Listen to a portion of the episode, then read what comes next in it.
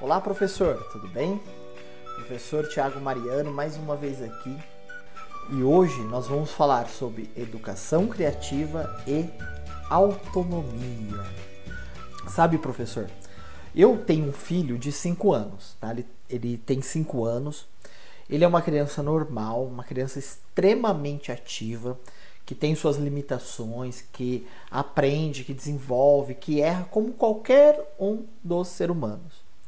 Mas o Joaquim, ele tem uma coisa que é inacreditável. E eu que e, e, tenho sobrinhos também na mesma idade, tenho amigos que têm filhos na mesma idade, e basicamente todas as crianças têm essa mesma característica, que na verdade são duas. Primeiro é a curiosidade. E no podcast de ontem nós conversamos e nós falamos que a curiosidade é a base da criatividade. Toda criança, por natureza, ela é curiosa.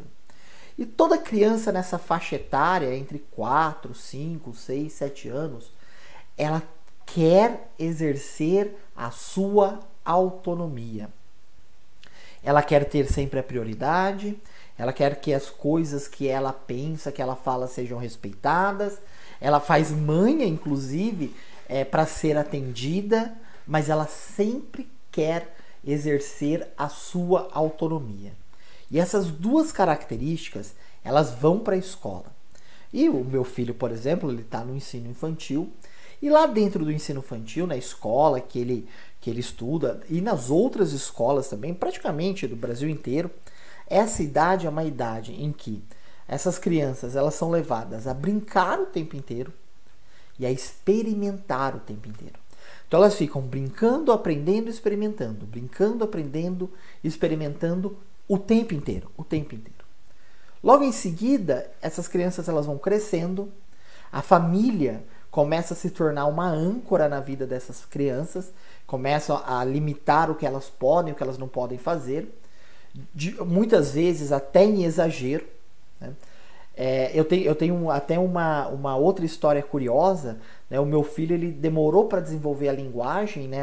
ele, não falava, falava muito pouco, com seus 3, 4 anos de idade.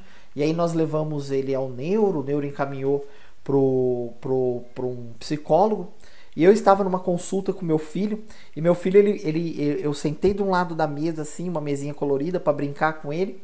E ele pegou a cadeira dele e colocou assim do meu lado. E eu falei: Não, filho, não. A cadeira tem que ficar aqui. E organizei, né? A, a, coloquei a cadeira dele assim na frente da mesinha, como, como é, é, na mentalidade de professor, né? Uma sala de aula organizada. E aí o psicólogo olhou assim para mim e falou assim: Tiago, mas por que, que você acha que a cadeira tem que ficar ali? Ele só quer pôr a cadeira do seu lado, ele só quer brincar com você. Né? E aquilo ali caiu, me, me desmontou, né? Eu comecei a pensar, falei, nossa, o quanto eu estou limitando e criando regras que são regras inúteis para o meu filho. E isso vai matar de algum momento, em algum momento isso vai matar a criatividade dele.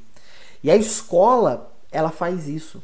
Conforme a criança ela vai é, crescendo, ao invés dela continuar experimentando, experimentando, produzindo, sendo protagonista, sendo exercendo a sua autonomia, a escola vai matando tudo isso, colocando todos os alunos enfileirados e cada aluno olha para a nuca do outro aluno. E aí a gente tem aquele modelo fordista de escola onde né, a gente sabe que o aproveitamento é muito pequeno. Existem muitas ações no mundo afora. Eu conheço um que é o, o, o, o Instituto Life Garden, né, que é um instituto americano que ele prega que a educação infantil ele tem que, ela tem que promover essa revolução no ensino fundamental 1, fundamental 2 e no ensino médio. As escolas, elas, o fundamental 1, fundamental 2 e ensino médio, ela precisa olhar novamente para o ensino infantil, olhar como as crianças aprendem no ensino infantil, olhando, experimentando, é, se sacudindo, se movimentando, se relacionando, para que eles possam criar metodologias então muito mais convincentes para o aluno e que promovam uma aprendizagem realmente significativa. E, e olha só que interessante, esse movimento é um movimento que leva a educação criativa a estar em pauta, que levam as metodologias ativas a serem discutidas. Porque o que nós queremos, na verdade, é que a escola ela abra novamente as portas da sala de aula e que tudo se conecte, a vida, a comunidade, o ensino, o conteúdo clássico, tudo precisa voltar a se conectar. Não faz mais sentido você colocar 30, 40 alunos numa sala de aula e uma criança olhando para a nuca da outra. Eu muitas e muitas vezes fui dar palestra em algum lugar e eu já vi pessoas falando assim: "Ah, minha sala está muito lotada, tem 30 alunos. Ah, minha sala está muito lotada, tem 35 alunos. Minha sala tem 50 alunos". E eu sei, professor, que isso é horrível. Você ter uma sala com 50 alunos, isso é de outro mundo. Agora, eu garanto para vocês que 90% ou mais dos professores que têm salas com 20 alunos promovem a, o mesmo modelo de ensino em salas que têm 50. A diferença é que ele consegue dar um, um tratamento, uma, ele consegue dar uma atenção individualizada melhor para o aluno. Mas nada se muda. E é isso que a gente precisa fazer. Nós precisamos reinventar a sala de aula olhando para o ensino primário, olhando para o ensino básico. O que, que nós temos no ensino básico? Nós temos um modelo de ensino que realmente dá certo. Uma criança hoje com 6 anos, 7 anos, ela está lendo e escrevendo. Então, nós precisamos olhar para esse modelo de ensino e incorporar essas estratégias dentro da minha, do meu ensino fundamental, do meu ensino médio, para eu conseguir então uma aprendizagem significativa. E um dos principais pilares desse modelo de educação é justamente a autonomia. Nós precisamos entender que o primeiro processo criativo de aprendizagem é garantir a autonomia do nosso aluno. Quanto mais nós garantirmos a autonomia do nosso aluno, mais o nosso aluno vai aprender. Pense nisso, professor. E hoje, para terminar esse podcast, eu quero ainda contar para vocês uma, uma historinha que eu aprendi esses dias.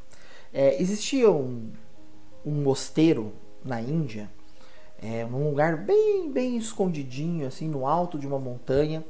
E lá tinha um mestre e seus vários seguidores, né? E aí um dos seguidores do mestre chegou para o mestre e falou assim: Mestre, eu quero aprender, eu quero ser sábio igual o senhor. O que, que eu tenho que fazer? Aí o mestre falou assim para ele: Vai na cozinha, pega um copo, enche d'água, coloca uma colher de sal e beba. E aí o, o discípulo foi até a cozinha, pegou a água, colocou sal e bebeu. E quando ele colocou aquilo na boca, ele já, já sentiu aquele mal-estar e já cuspiu. E aí ele chegou pro mestre e falou: Mestre, não dá para beber. Aí o mestre falou: Tudo bem. Aí no outro dia, o discípulo chegou e falou: Mestre, qual vai ser a lição de hoje?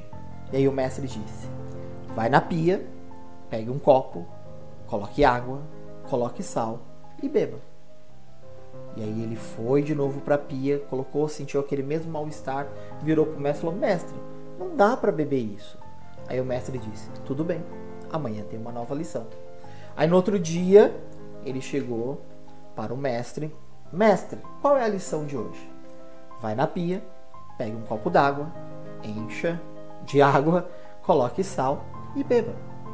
E ele não conseguiu beber, e isso foi se repetindo, foi se repetindo, foi se repetindo. Quase 30 dias depois, ele chegou para o mestre, já muito, muito é, cansado daquilo, achando que não iria aprender nada.